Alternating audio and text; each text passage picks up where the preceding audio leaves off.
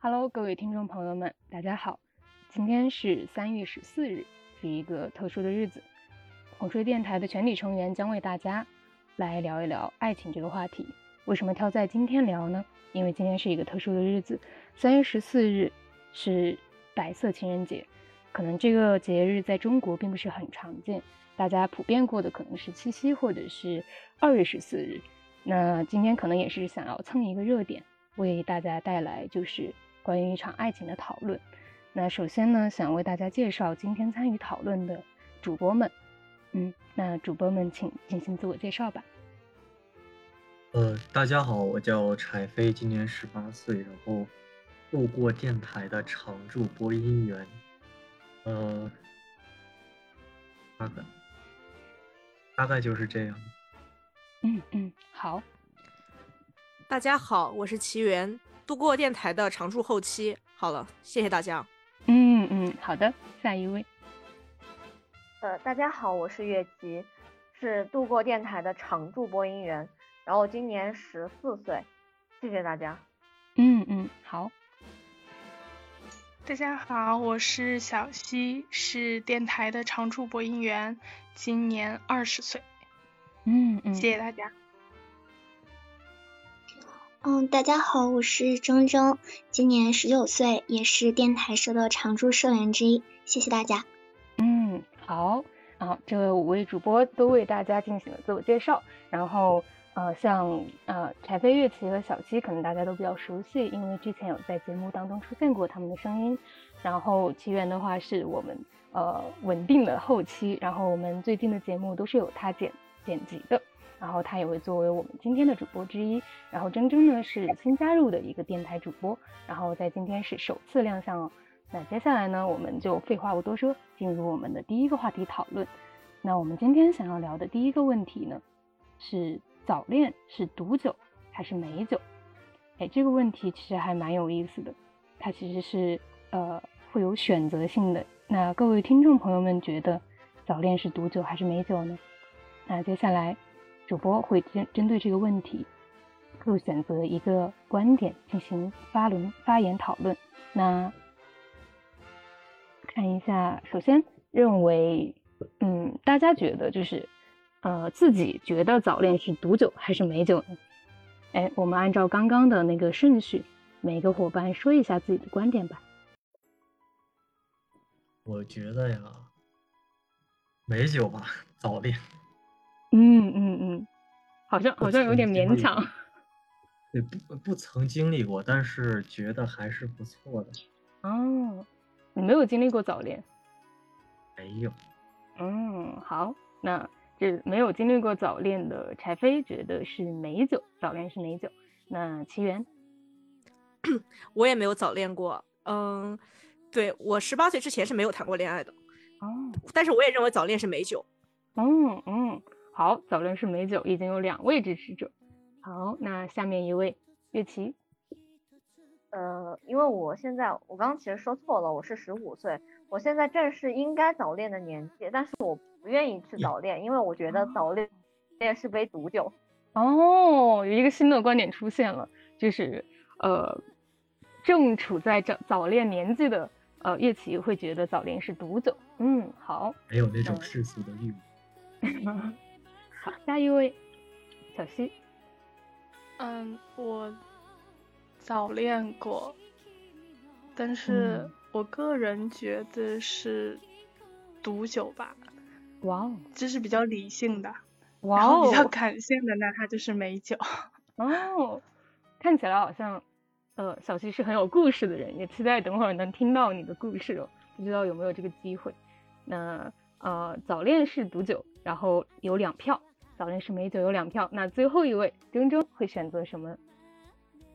嗯，我是跟小溪一样的，我也是算是早恋过吧。然后我认为就是早恋挺美好的，所以早恋是美酒。啊，OK，那目前看上来早恋是美酒占了上风。那接下来呢，就是进入呃深入的讨论。刚刚大家阐述了自己的观点。然后有两位选择是毒酒，有三位选择是美酒。那先请，那先请就是是美酒的那一方，就是来说一说自己的看法吧。就是三位选择美酒的伙伴可以自由发言，为什么会觉得早恋是美酒呢？嗯，有谁要先讲吗？我再构思一下。那那要不我说？早恋。那其实我就说一说我的想法吧。我的想法其实可能和大多数都不太一样，就是嗯，出发的角度不太一样，就是呃，可以说我是纯粹从情感方面来讲的，就是大多数人可能都是觉得是毒酒是美酒啊，就是在以影响你的学习或者以影响你的人生等等，它是一种有意义的感觉，就是怎么说呢？感觉像是功利一点，可能觉得。嗯，早恋的话就是会影响你的学习，进而影响你未来的发展。然后我觉得早恋是美酒，其实是这样的，就是我本身也是经历过这个早恋的。嗯，我真的感觉就是说，在进入大学之后谈的恋爱是没有在这种早恋，就是十八岁以前谈的恋爱是更纯粹的。它真真正正的就是纯粹两个人之间的感情，不涉及更多的东西。嗯，涉及最多的可能就是点学习吧，没有那么多金钱啊，社会上的一些事情，真的就是很纯粹的一种感情。怎么说呢？反正就是可能你。多少年后午夜梦回，都会回想曾经穿着校服跟心爱的人，呃，两个人悄悄的站在学校某一个角落，然后风吹过来，你跟他说着悄悄话，真的是非常的美好。过了这一段之后，就是过了青春这一段时间，就再也没有早恋的机会了，也说不上早恋了。所以我觉得它是美酒。哇哦，我觉得今天那最后一段描述真的。很打动人，我的脑海当中，对，已经有那个画面了。好，那接下来就是我这个工具人就要退场了，就是我不再 Q 流程了，大家就可以可以，呃，按照嗯美酒的那一方，然后先发言，然后那个毒酒的那一方后发言，然后每一个人说一下自己的看法，然后后面就自由聊天就可以了，我就退场了。我觉得，就像刚才说的，那位同学分享，都是纯粹。因为在早，嗯，虽然我自己没有早恋过，但是也曾经有过一段喜欢别人的时候。嗯，那个就是一种很纯粹的，你不会去考虑太多的事情，呃，他没有那种呃丝毫没有功利的这因素在，然后，而且就是他没有像人们大人们呢，或者是。有有些老师描述的那种洪水猛兽的感觉，其实一个理性的早恋其实是一个非常美好的事情。嗯，人们情窦不是孩子们情窦初开的时候啊，就像刚刚他描述的那个画面，就是很美好。嗯，怎么看都是一个青春里面的一段很值呃很值得纪念的、很有趣的、很美好的一个回忆。哦，而同时也会，嗯，它的开始与结束，啊，如果能延续更久呢，延续到以后当然更好。但是如果，呃，它只是一个短暂的开始或结束，呃，短暂的开始然后结束的话，嗯，其实对于以后来说也是一种借鉴，嗯，就是这样。好的，那轮到我发言了。在我看来，其实。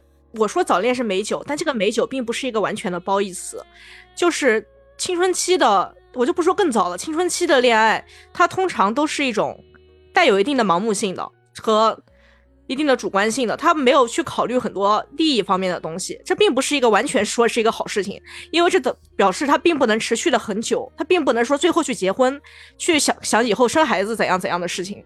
所以它的确是一杯酒，它也只是一杯酒。它可以给人带来快乐，但不能填饱肚子。我的想法是这样的，谢谢大家。哦，OK，好，美酒方已经全部发言了，那相信选择毒酒方的伙伴已经很想要呃反驳回去了。那毒酒方的伙伴可以开始发言。那我先来吧。好吧，你先，你先，小姐姐你先。嗯，那那谁先？我先吗？你先，你先，没事儿，你先。其实我个人，嗯，并不是很站立一方，不论是美酒还是毒酒。如果硬要站一方的话，我个人来讲的话，可能我会偏向于，嗯，毒酒更多一点。但是在我个自身是有美酒的成分的，因为我记得我当时早恋的时候。我很感谢我有那两段早恋的经历，因为至少它让我在那几年的学习生活中，我自己并不孤独，让我知道我做什么，嗯，我都是有人陪的，我都是，嗯，不管是往前走多远，我一回头，背后肯定是有人的。在那个时候的感情，我不用考虑柴米油盐酱醋茶，我不用考虑。以后的生活该怎么过？我只需要考虑我们，我喜欢他，他喜欢我就 OK 了，我们就可以好好在一起，没有那么多世俗的东西，就很纯粹。我觉得这的这份纯粹，嗯，上了大学以后就很少了，就是高中、初中。但我自己很庆幸，我初中 谈了一次，高中谈了一次，嗯。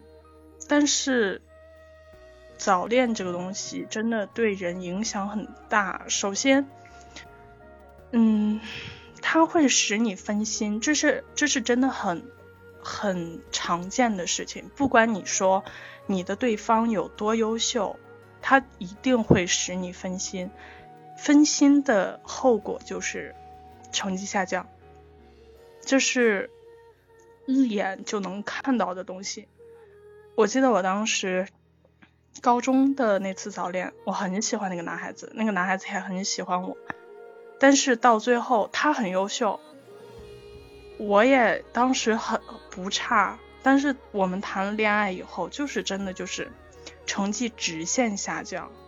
我们每天晚上也在互相帮助学习，当时高一我在帮助他的文科，他帮助我的理科。就是互相帮助学习，但是成绩还是下降的特别特别快。所以我认为早恋这个东西，不管对方有多优秀，你想很跟随对方的脚步，或是嗯你们两个想一起进步，你终归是要分心的。所以我觉得可能毒酒的成分会更大一点。嗯，这是我的观点。嗯，我的话。我刚听了一下年龄嘛，我是在这里最小的一个。然后我记得我我还在小学的时候吧，我们班的男生女生就开始就是互相喜欢的那种，也不算是谈恋爱那个时候，那个时候只算是有一点情窦初开的感觉。后来到了初中。然后我才体会到，原来我们这个年纪的男生真的可以懂得很多东西。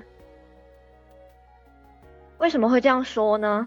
是因为我们班的男生很大一部分，因为一个男生的带动变成了渣男。前一秒说着喜欢这个女孩子，后一秒说着喜欢那个女孩子。前一秒就前一天还在跟这个女孩子谈恋爱。后天不喜欢他了，抛弃他，就去找另一个女孩子了。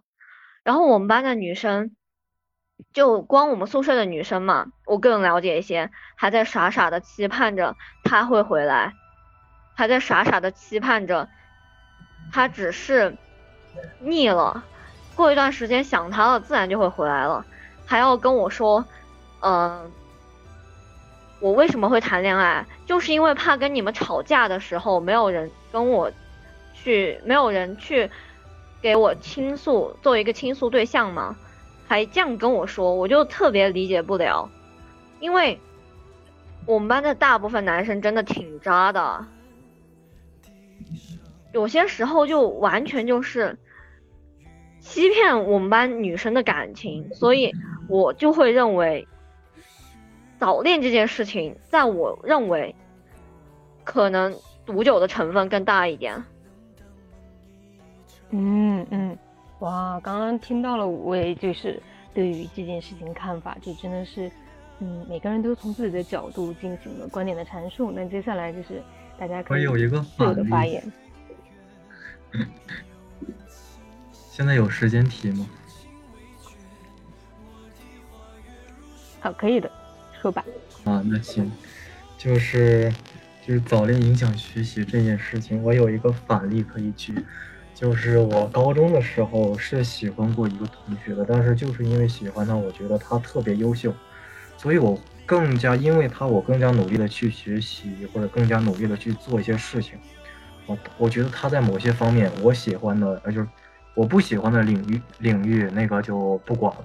但是我感兴趣的领域，如果他在这个领域做的比我好得多的话，我会努力的在这个领域去那个某个学科或者某项能力，我会努力的去嗯，努力的去钻研，然后希望能够在这个嗯某些方面能够赶上他，甚至是超过他，然后这反而成了我的一种动力。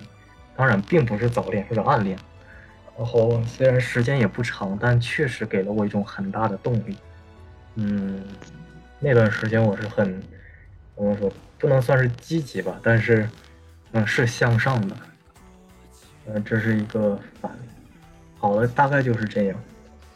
嗯，那哦，对，总结一下，就是我觉得，呃，理性一点的那个恋爱其实是，嗯，不错的。呃，我我可以接着说吗？就是关于学习这个方面。OK，啊，好的，那可能小肖稍微 等等我一下，就是因为我也是，嗯、个人经历的话，就是还是蛮能来说这个事情的。我其实感觉就是，嗯、因为可能我个人本身就是说，学习的时候并没有那么专心的投入，就是哪怕在要期中考试、期末考试的时候，也是游戏照样打，动漫照样追的那一种。我其实想表达的就是说，嗯，我们每个人肯定都是精力是固定的、有限的。那我们说本身就是你把多少的精力投入了学习，再把多少的精力投入了其他的事情当中，这应该是固定的。我其实感觉，我们不可能每一个人都是全神贯注、完全投入到学习的。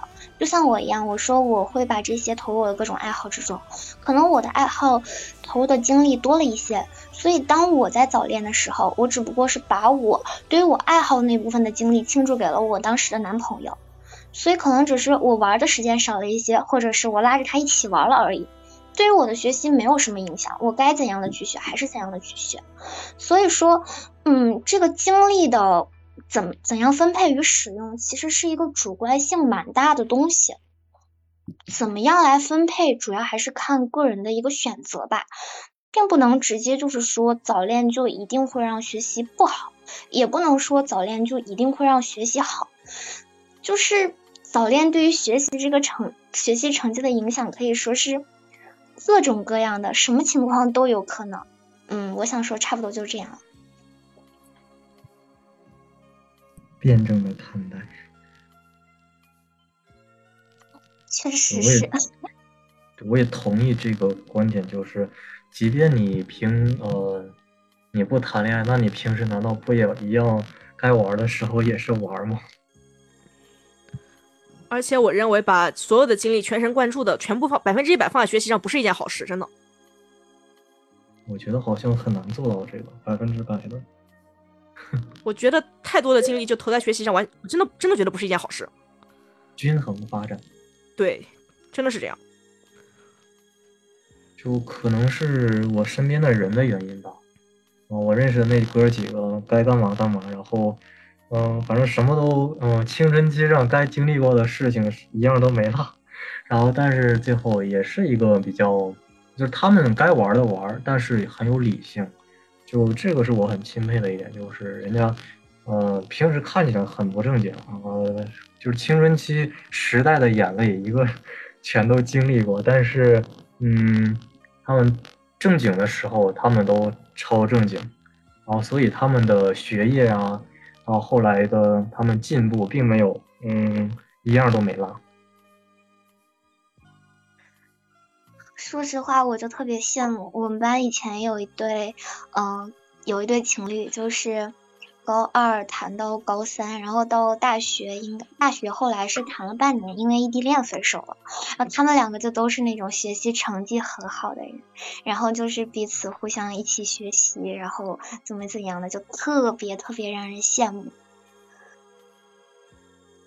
我们班也有一对，是从高一谈到现在，现在他们应该上大大二了吧，一直谈到现在还没分，就是特别也我也是特别羡慕他们。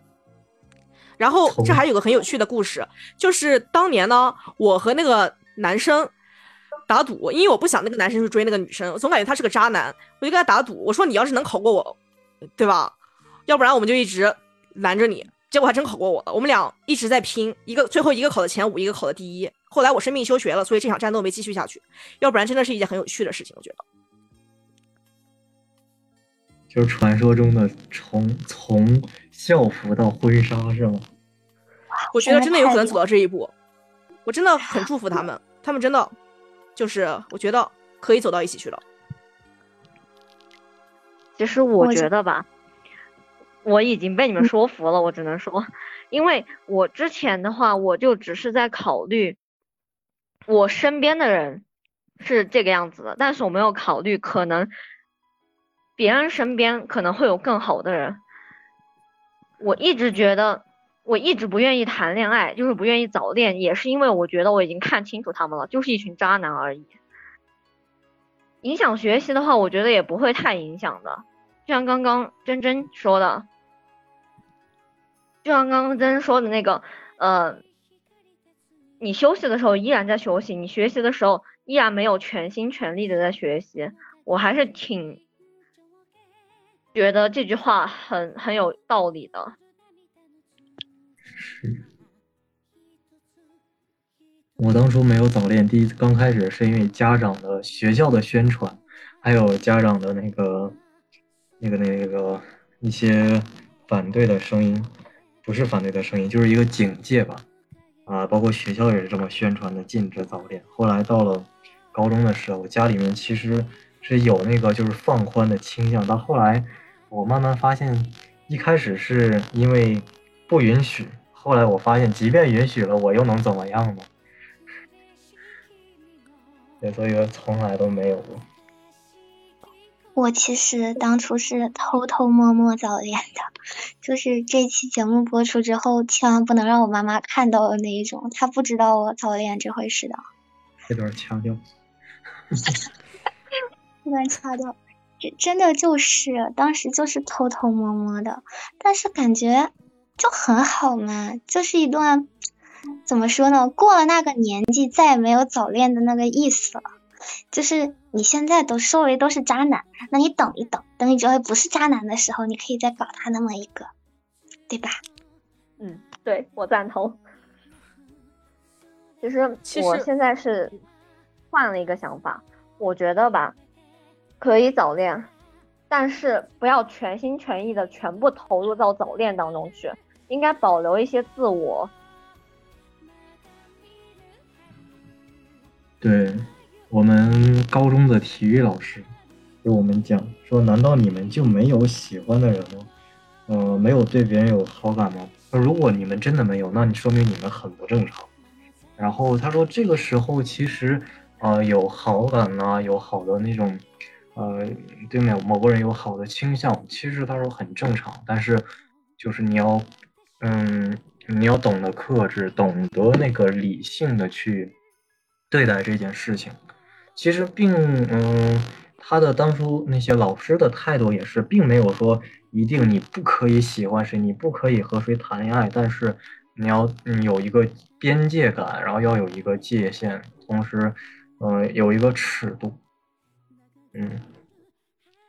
我当年是怎么回事呢？我当年是小学的时候喜欢过一个男生，然后可能是一些小动作被看到了，传的全校都知道了，搞得我就有心理阴影了。所以小学到高中一直没谈过恋爱。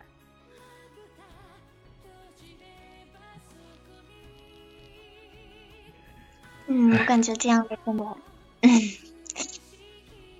只能摸摸起源姐姐，哎，是姐姐吗？呃，我现在十九岁。那咱俩差不多大，抱抱姐妹，抱抱起源姐姐。我可以叫姐姐。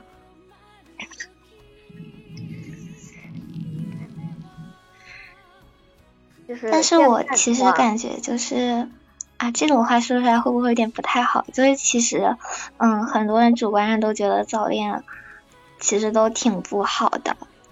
嗯，它其实就是因为我们，嗯，确实这个阶段最主要的是学习，然后，嗯，很多时候就是没有办法管控好精力的。分配，然后就是把精力都顾着，嗯，在自己喜欢的人上面了。但我觉得本身可能“早恋”这个词汇就有那么一点点稍微贬义的意思，因为本身这种喜欢的感情，你就是控制不住嘛。长得好看的男孩子、女孩子，你怎么可能就是不喜欢呢？所以就是这种感情就是人天生就有的嘛，只不过就是因为他跟我们。最重要的使命冲突了而已，嗯，最后再补上一点我这种想法。其实我觉得，就是如果你能过好你自己的这个使命，你去做什么事情都是没有问题的。嗯，刚刚其实听大家聊了很多，然后感觉这中间有观点的那种呃对立，然后又有观点的融合。嗯，那呃。可能问大家一个问题吧，就是大家觉得早恋会带来什么样的影响呢？就是无论是好的还是坏的。快乐。嗯，我觉得早恋带给我们的影响，就光拿我们病友来说吧，可能是一个词：治愈。如果我觉得他应该是某种被需要的感觉，就是被需要，完完全的被需要、被爱的感觉，也是我现在最需要的。嗯，我觉得应该是一段回忆吧，就像我之前说的那一种，是你无论多少年后再往前回首，都会觉得非常美好的一段回忆。啊，没有经历过什么，所以没什么。嗯，没有什么经验，不不太不知道要讲什么。就说的就像我经历过似的，我已经母胎 solo 了十五年了。没有经历过，所以无法想象那种感觉是什么样的。子非鱼，安知鱼之乐乎？叶琪这个年龄还可以试一试，决定权在你自己。怂恿一下，就是我之前的话，我我有跟我爸妈谈过，我妈从来就不会担心我早恋，就算我真的早恋了，她会站在我这边，会觉得我是对的，因为我真的跟她谈的时候，我会知道很多东西，她知道我的一些恋爱观，还有就是找男朋友啊什么什么的，不会找去找渣男，并且被。并且怎样怎样的，我觉得吧，还是这种情况下的话，我这边是父母是理解的。如果是我早恋了，他我觉得他也不会说什么，因为就像刚刚你们说的，早恋是一段很美好的回忆，也是可以感受到有被需要的感觉，也有治愈的感觉，也很开心，也很快乐。所以说，我我是觉得。假如说我以后真的有遇到了一个，就是我很喜欢很喜欢很喜欢的人，那我觉得我可能会去尝试一下早恋这个东西，但我也会在这里保证，我会努力学习，努力到我配得上他。嗯。嗯，那哎，小西呢？小西刚刚有说吗？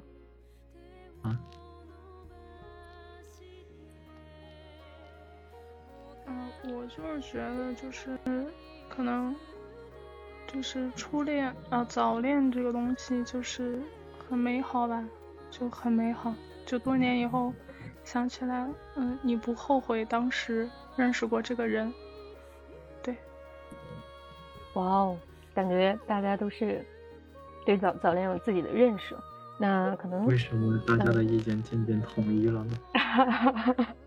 说明就是确实是有共同点的，就是大家对于爱情的向往。一开始一开始就说我的观点就是中立，我没有办法说我去，嗯，同意毒酒或者是美酒，就是，嗯，就就就我我，因为他没有办法选中立，所以我就只能必须选出来一个，被迫选择。好，那是我，啊，就我从头到尾都在毒酒这儿。站站完了之后就偏了，就我同意你们的观点了，真的，被被跑带跑偏了。是的，是的。哎，那我还蛮好奇，就是呃，因为今天是那个白色情人节嘛，所以说也想问大家，就是哎，大家对于呃，可能自己未来的另一半有没有畅想过，或者是说，哎，会觉得他是应该是一个什么样的人啊？一定要会音乐，突然就不困了。一定要打游戏和看番，然后还能跟我一起出 cosplay 去漫展。我要求不高，一定要是我想要是的那个人。嗯，确实不高，不高，不高。真的不高，很低了。我也是这么想的。好吧，没有没有，我的要求的话就是他要很优秀。优秀到我能追着他的光走。嗯。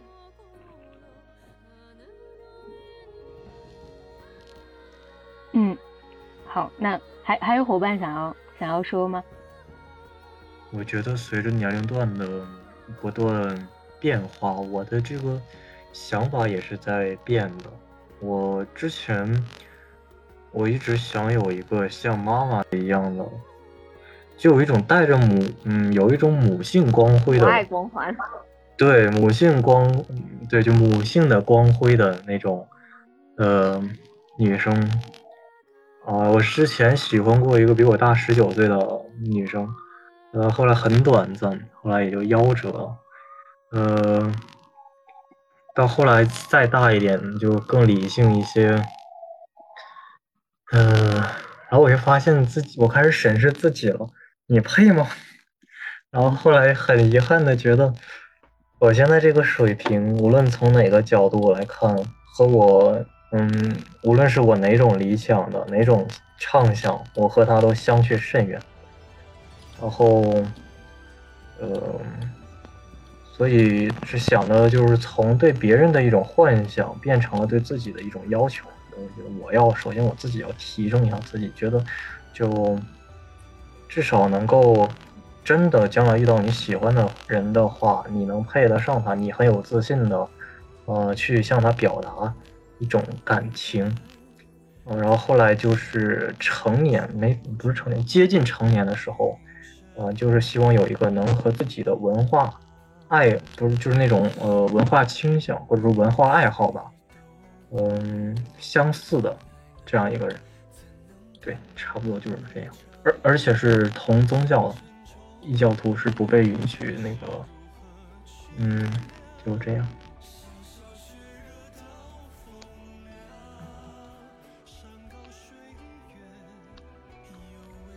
感觉你想的好详细，而且刚刚说就是，确实爱好相同真的很重要。我就很想找一个能跟我一起打游戏、跟我一起追动漫的人，因为。游戏实在太好玩了，我真的现在让我去找对象，我觉得让我跟他说话不打游戏，我觉得都是在浪费时间，所以我就一直不想谈恋爱。然后找的话，可能就是得找一个能够跟我一起打游戏的。但其实爱好是一方面吧，我觉得性格的话，温柔的那一种真的太棒了。我真的就觉得温柔的男生特别特别的有魅力。嗯，大概就是这样。其实我觉得吧，就是性格、爱好，还有最重要的一点三观。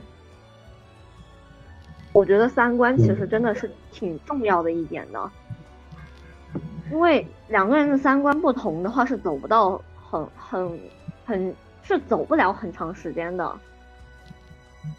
像刚刚真真说的那个温柔的男生，真的很很。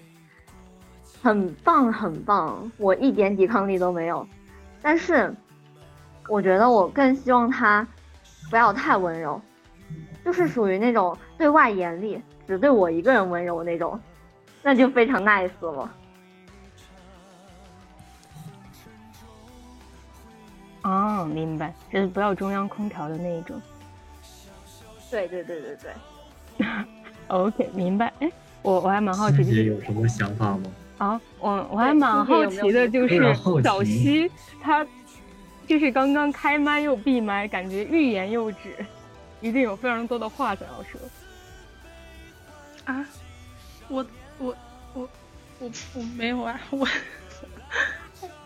我对我对我未来的男朋友没有没有幻想，没有没有想法，就是嗯，看到身边虽然谈恋爱我都很羡慕，但是嗯，我觉得爱情这个东西它没有办法是一个固定的东西，他遇到对的那个人。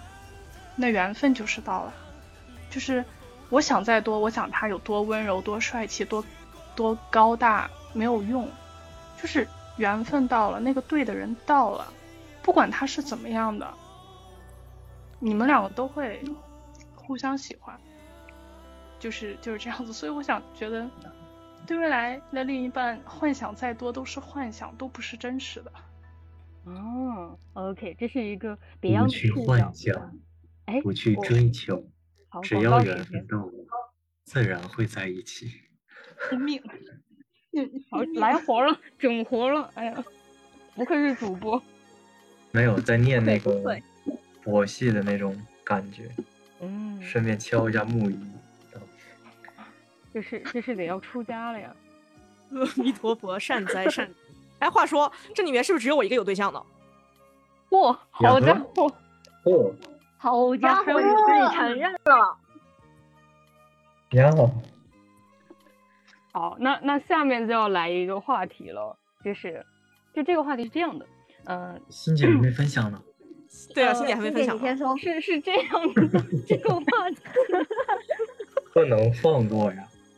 这个话题是这样的，你们先听我说完，说完。呃，就是在三月十四号这天，然后呃，日本的呃，如果我没有呃想错的话，应该是日本的女生会送给自己喜欢的呃男生呃一块巧克力，然后代表了告白的意思。那像中国可能就没有这样的习俗。那大家比如说遇到自己喜欢的人，会选择以什么样的方式去告白，或者是说呃自己曾经被别人告白过是以什么样的方式？大家可以分享一下，比如说自己幻想当中怎么样的一个告白，就是自己会去，或者是说别人会对你怎样的告白。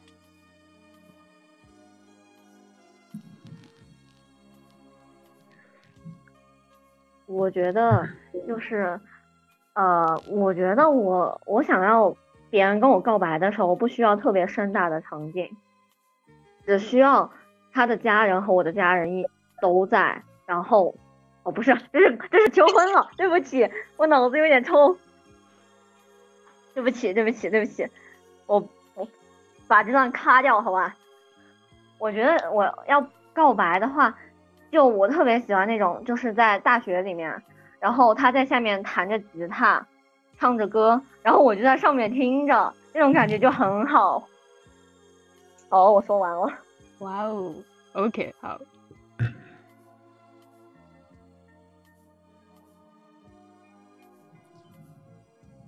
啊，没有人说话是吗？是这样子的，我最期待的，也不是说期待吧，我最喜喜喜欢那种告白方式，就是一开始是朋友，然后慢慢慢慢的、慢慢的，突然有一天，就是他就对我说我喜欢你，然后就走到一起去了。我向往的是这个样子的。哎，我我的八卦之心又燃起来了，因为你是我们在座唯一一个目前有对象的。诶，你们当时是怎么在对，一起的？我也想问，袁嫂，袁姐，袁嫂跟你怎么告白的？你不是知道吗？这个到时候结束再跟你们说，挺丢人的。好啊，好啊，好啊，不不闹了。好的，好的。那各位观众朋友，这就就是我们只有内部人员才能听到的宝贵资料，这一段是不会剪进去的。OK，好，大家可能无缘这个就是珍贵的故事。那后面其他三位伙伴呢？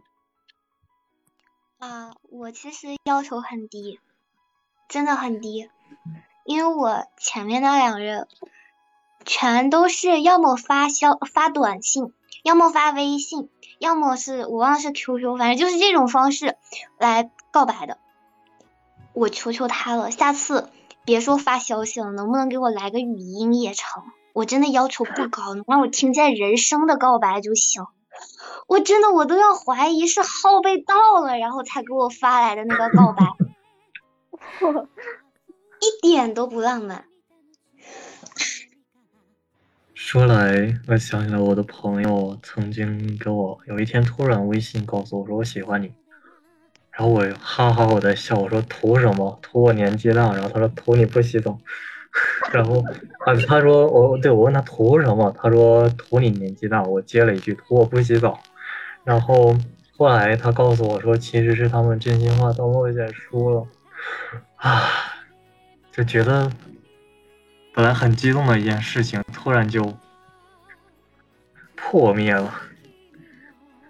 嗯，就其实我倒没有什么幻想，就是我在想。嗯，如果是我的话，我其实是不敢去告诉他的。嗯，高中的时候曾经鼓起勇气对于我的一个朋友这么讲过。我是其实并不是抱着一种表白的态度，我是说，嗯，我跟他说我我和你目前交往的状态，我说我觉得我们是一个非常好的一个朋友，所以我觉得你应我应该向你坦诚我现在对你的看法和那个，嗯。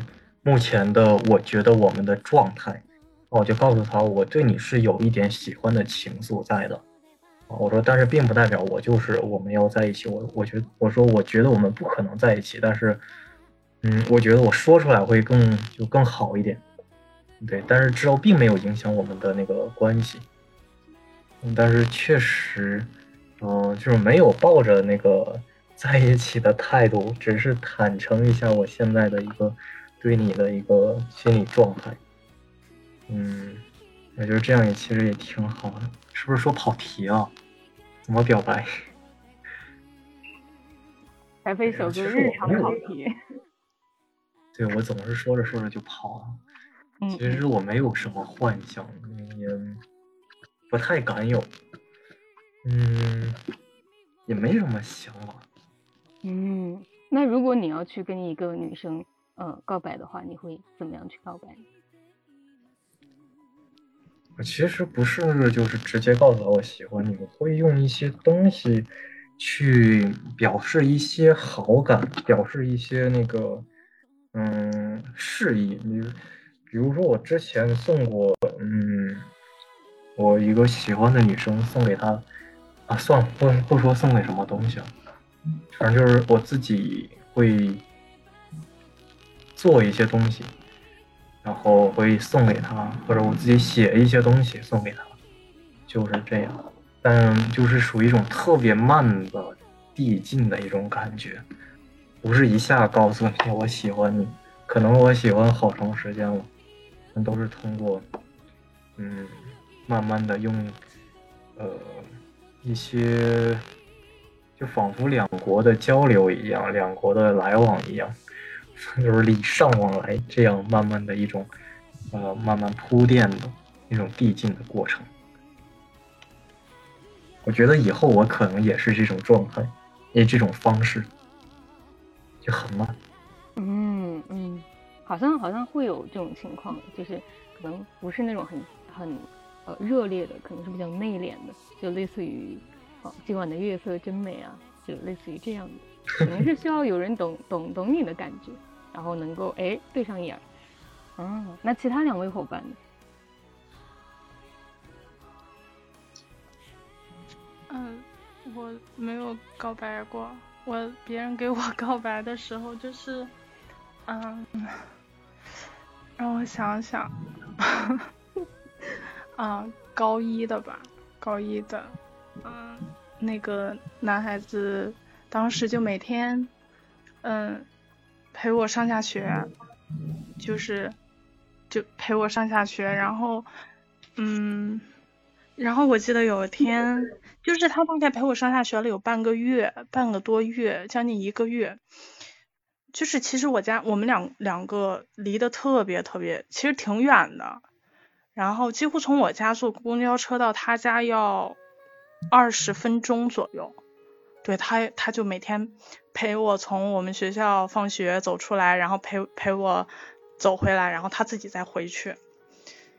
嗯，走了二十多天，有一天他突然就是呃，我我到车站了，然后他就他就把我手拉住了，然后然后我就懵了，我就当时嗯。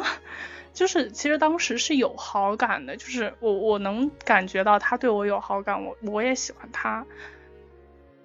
然后嗯，他把我手拉住了以后，我就觉得就是很多人你知道吗？当时还穿的校服，我觉得有一点点 尴尬，而且没有没有那个就是确定关系，嗯，然后我就把手抽回来了。我就说，嗯，公交车来了，你快走吧。然后我就回来了。但其实当时说实话是很开心的，就就很开心。嗯，到回家以后，嗯，他就跟我讲讲讲了很多很多，嗯，很多很多话，就是大概打电话能打了有两个多小时，就讲了特别特别多。然后我就说，那，嗯。明天给你答复吧，因为我很纠结，很纠结，就是怎么讲呢？那个男孩子当时在我们那个圈子的，嗯，在我们当时同学其实口碑不太好，就是就是现在俗称的那种，嗯，不能算海王，就是。就是跟上一个女女孩子分手以后，可能过两天就会找下一个女孩子的那样子，所以我不太敢去谈这个恋爱。嗯，然后然后到到第二天，我记得我问过我同桌一句话，我说我我要不要跟他好呀？我要不要跟他在一起？然后我同桌告诉我一句，说你喜不喜欢他？我说我喜欢。然后他就给我只说了一句话，他说那那你就记住这一句话。宁愿现在你哪怕是现在拥有了以后再失去，你都不要以后为了当时没有拥有而后悔。然后我就，嗯，我就就茅塞顿开，然后就说好，然后我就要跟他在一起，然后就就是这样子。哇哦，原来小谢的故事这么的丰富。就是很感谢，就是刚刚每一位伙伴都分享了自己的故事，然后或者是分享了自己的想法，然后到了现在，然后红色电台已经呃节目接近尾声，那最后的最后，嗯，让每一位伙伴，每一位就是今天的电台主播，给在场的观众朋友们，就是呃送上一句话吧，什么都可以。那还是由柴飞先开始。我的天呐，好快呀！我我觉得才刚开始不久。好的，彩飞结束，那 下一位。哎，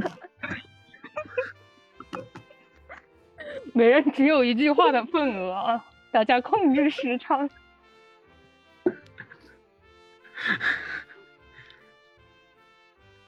好，下下一位伙伴吧。嗯，前辈小哥已经留下了非常经典的话了。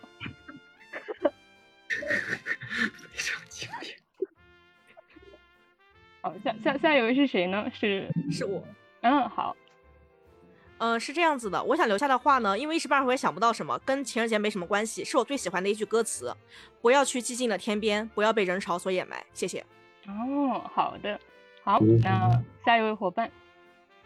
呃，我来，我想就就给你们一个祝福吧，千万不要遇到海王，遇到海王，然后你扎了他，就是这样。好，非 常，这是这是中意。那好，那下一位伙伴，嗯，算我吧。嗯嗯，那我就说一句，我永远记得在每一个失眠的黑夜，带着光亮向我走来的你，深刻且铭记。哇哦，好，那下一位伙伴。嗯，我的话可能并不是什么跟恋爱相关的祝福，是一句诗。长风破浪会有时，直挂云帆济沧海。哇哦，好，那希望都好有水平，好有文化。就我在这，啊，小丑竟是我自己。你的诗发自内肺腑的人生格言。真的，遇到海王你先扎了他，此肺腑。